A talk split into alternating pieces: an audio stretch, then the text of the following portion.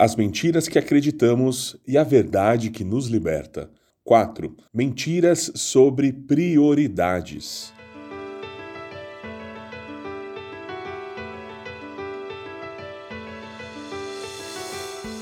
Prioridade é a condição de algo que necessita ocorrer de maneira imediata, preferencial ou mesmo emergencial. Vamos pensar um pouco como seriam nossas vidas em outros tempos. Tente imaginar sua vida antes da invenção do carro. Como seria se vivêssemos antes da invenção do computador, do celular? Como seria sem os eletrodomésticos que facilitam a nossa rotina e prometem otimizar o nosso tempo? Mas, se hoje temos uma infinidade de facilidades tecnológicas que sugerem menos tempo nas tarefas e mais tempo para descansar e relaxar, por que sentimos que estamos correndo contra o tempo como nunca? Algumas mentiras relacionadas a prioridades têm roubado nosso tempo de nós. Acreditamos que precisamos ser capazes de dar conta de tudo. E com o passar dos anos, esse tudo tem se tornado cada vez maior. A mentira está justamente aí. Eu preciso ser capaz de dar conta de tudo, pois tudo, tudo é prioridade. Para fazer valer essa mentira em nossas vidas, estamos constantemente deixando de lado o nosso tempo de oração e comunhão com Deus, por falta de tempo. Como essa mentira atrapalha o nosso relacionamento com Deus, não é?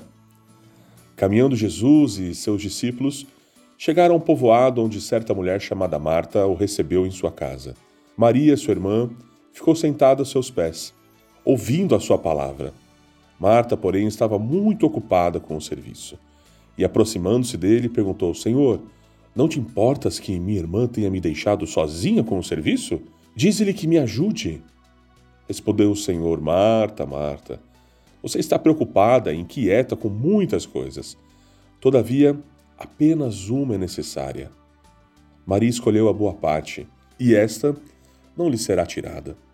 Lucas, capítulo 10, do versículo 38 ao 41.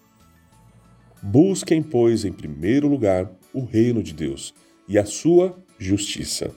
E todas essas coisas serão acrescentadas a vocês. Mateus capítulo 6, verso 33. É impossível ser a pessoa que Deus quer que você seja sem passar um tempo consistente cultivando um relacionamento com Ele. Essa deve ser a nossa prioridade.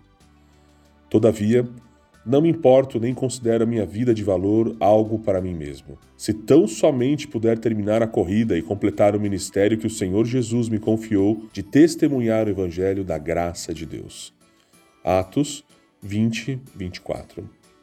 É importante que aceitemos a verdade que nenhuma realização pessoal ou profissional será mais gratificante do que a realização do propósito de Deus para as nossas vidas. Devemos ter urgência em sermos cada vez melhores no conhecimento da palavra de Deus, que é a verdade, pois a verdade liberta.